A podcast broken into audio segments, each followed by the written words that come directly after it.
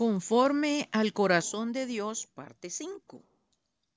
Continuamos descubriendo el tesoro en la vida de David por el cual Dios lo escogió aún siendo muchacho y todas las aventuras que pasó que lo hicieron el rey que llegó a ser. Nos quedamos en, el, en la parte 4, la pasada, que cuando él mató a, a Goliat, Saúl preguntaba de quién era este joven y él le había explicado que era hijo de Isaí.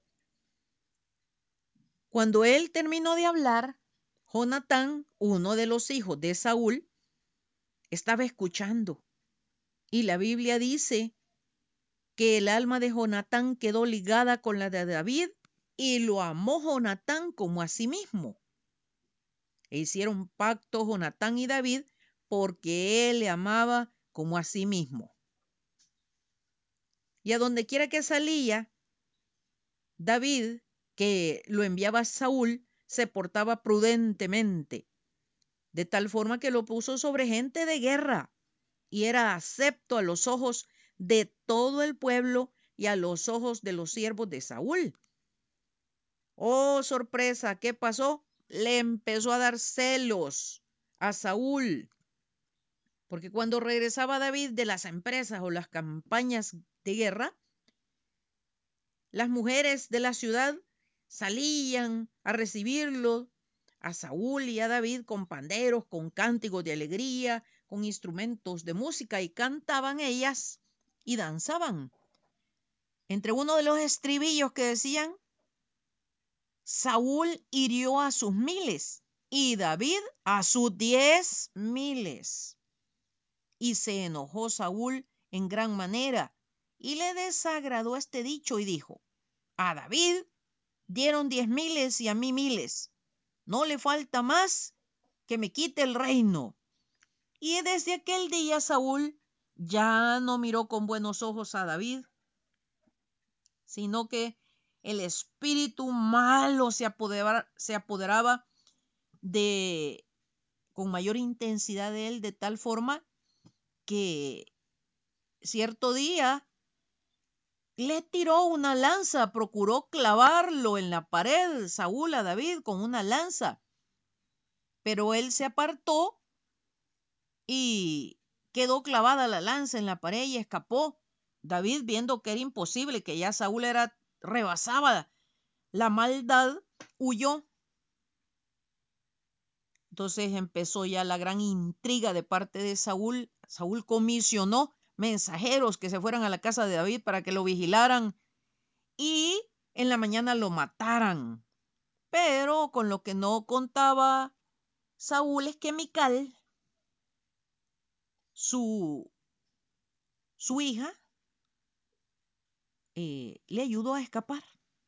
Porque como este era un parte del trato que había ofrecido Saúl, que el que matara al, a Goliat, él lo iba a engrandecer y le iba a dar, por si fuera poco, su hija.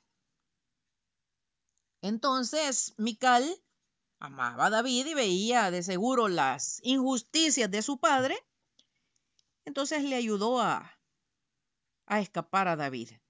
Luego Saúl cuando se da cuenta le reclama y le dice, ¿por qué me has engañado y has dejado escapar a mi enemigo? Que David huyó, se escapó y se fue allá con Samuel a Ramá, donde vivía el profeta, empezó una, una historia larga de David. La tenemos, como decíamos la vez pasada, en el primer libro de Samuel, el segundo, y hasta llegar a primero de Reyes en sus primeros capítulos, porque haciendo un paréntesis, de David es el rey que más se habla, se detalla su vida, episodios de su vida que son abundantes bastantes detalles. Vemos cómo Jonatán le ayudó a escapar a, David también. Jonatán intercedió delante de su padre para querer librar a David. Pero como ya Saúl estaba poseído de una manera tremenda, él solo pensaba en agarrar a David y matarlo. También vemos que se vieron involucradas otras personas porque algunos apoyaban a, a David porque me imagino que notaban que era pura envidia, pura locura la de Saúl, y entre ellos uno de los sacerdotes, Ahimelech, le dio entrada en el templo a, a, a David porque le dijo que iba de parte de las empresas de Saúl y que se iba a llevar la espada que estaba ahí guardada de, de Goliat, como también que como tenían hambre se iba a agarrar los panes que estaban ahí en el templo, los panes de la proposición, y así lo hizo. El asunto es que cuando Saúl se dio cuenta de toda esta cuestión, preguntó quién era el traidor, quién le avisaba a David que él lo andaba buscando y por eso nunca lo podía agarrar. Y uno de los sirvientes que estaba ahí, que lo había visto en el templo, le avisó. Y entonces Saúl mandó a matar a todos los profetas que estaban ahí en el templo, lo cual le, le dolió mucho a, a David porque creyó que era por culpa de él que él había llegado y había engañado al eh, sacerdote. Ahí Melec al decirle que iba de parte de, de, Saúl y por eso que él lo había atendido. Y aunque él quiso explicarle a, a, a Saúl, este necio los mató. 70 hombres, solo escapó uno que el hijo de, de Ahimelech, por cierto, eran, corrijo, 85 los sacerdotes y fue corriendo a contarle a David y David lloró amargamente porque se sintió perturbado y pensó que era culpa de él. También podemos ver un episodio cuando se hizo el loco para que Aquis, eh, uno de los reyes de los filisteos, imaginémonos qué tremendo, hasta dónde tuvo que llegar David por andar huyendo de la persecución injusta de Saúl, ir a pedirle auxilio a sus enemigos jurados, los filisteos. Y eh, se hizo el loco de tal manera que hasta le salía baba, dejaba salir baba, que le corría por su barba para que Aquis dijera, ah, este de veras ya se enloqueció y le pudiera ayudar. También fueron a parar con sus hombres más adelante a la cueva de Adulam. Con él hay un pasaje que es muy lindo, dice que se juntaron con él todos los afligidos y todo el que estaba endeudado y todos los que se hallaban en amargura de espíritu. Y fue hecho jefe de ellos, David, y tuvo consigo como cuatrocientos hombres que por su propia cuenta se habían unido y se, ya se le hizo un pequeño, un pequeño ejército. También en esas idas y venidas, que casi que se volvió como el zorro, la serie televisiva, o como una especie de Robin Hood, un justiciero, vinieron y le avisaron a David que los filisteos estaban combatiendo contra la ciudad de Keila y se robaban las cosas de ellos. Y entonces David consultó al Señor diciéndole que si él iba a ir a atacar a esos filisteos, y el Señor le respondió que fuera y atacara a los filisteos y que librara a Keila. Y Dios los entregó en manos de David.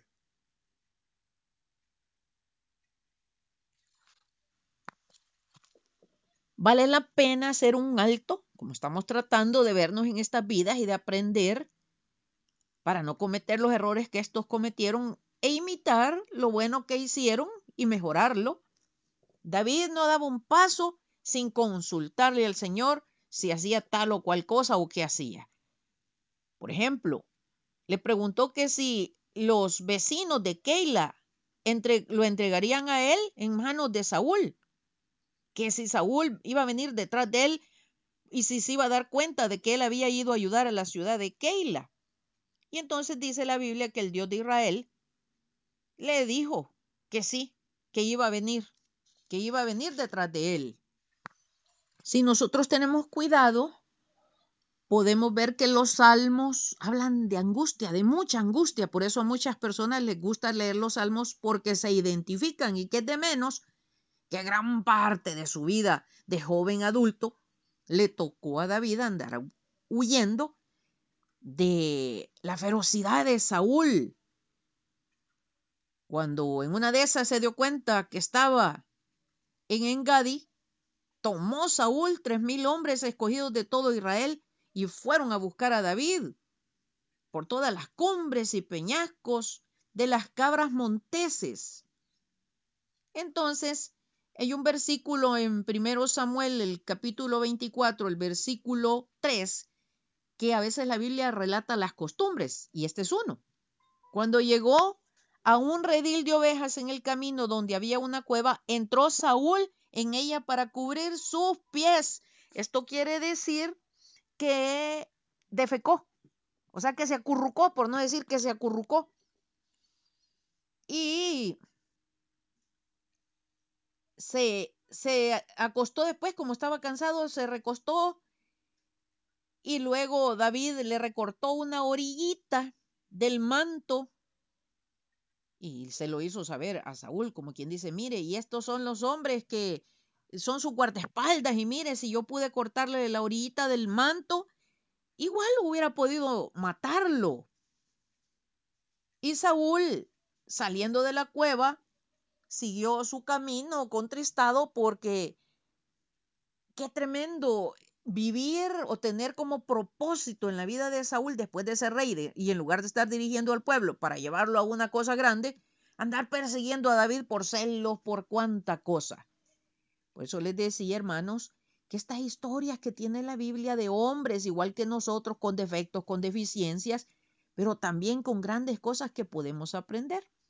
Y así lo espero que estas reflexiones, por eso son reflexiones, nos lleven a vernos en esos espejos, a ver qué tantas las emociones, los sentimientos nos gobiernan y ardemos en cólera, en celos, en ira y hacemos de nuestra vida un infierno y de, de las personas que nos rodean por depender de estas armas. Es como el mango de la sartén para Satanás, nuestras emociones y sentimientos. Por eso el Señor busca que seamos creyentes, que seamos hombres y mujeres de fe. Así que si Dios nos presta vida, el próximo sábado seguiremos con esta interesante vida, la vida del ancestro del Señor Jesucristo, que llegó a ser el mejor rey de Israel, quien unificó a la nación. Bendiciones.